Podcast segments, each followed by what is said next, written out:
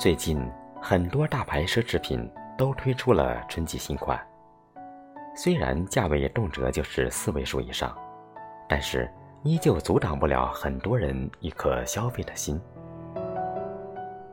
其实这些年，越来越多的人开始消费奢侈品了，上至财务自由的新生代女性，下至还靠着父母来生活的年轻女生。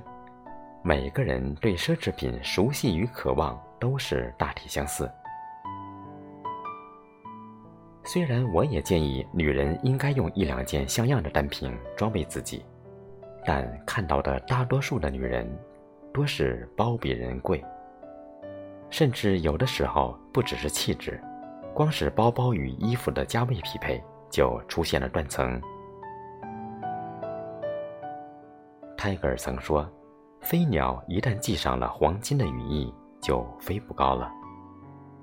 当你逐渐迷失了自己，又摒弃了最适合的环境，奢侈品不但不会映衬你，反而会成为你心底的累赘。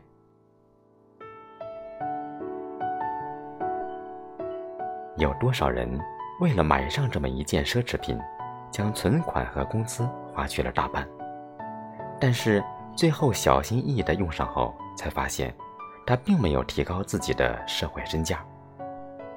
相反的，满脸的炫耀与张扬，反而让廉价的自己落为了奢侈品的陪衬。所以，我个人很喜欢一个设计师的消费观：只有当你把一个包当包用，把一件衣服当衣服穿，你才能展现出人比包贵的高级感。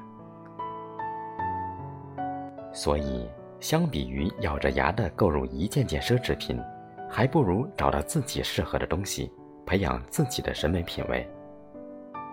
当拥有了更好的气质与审美，你会发现，这个时候最大的奢侈品，就是那个珍贵的自己。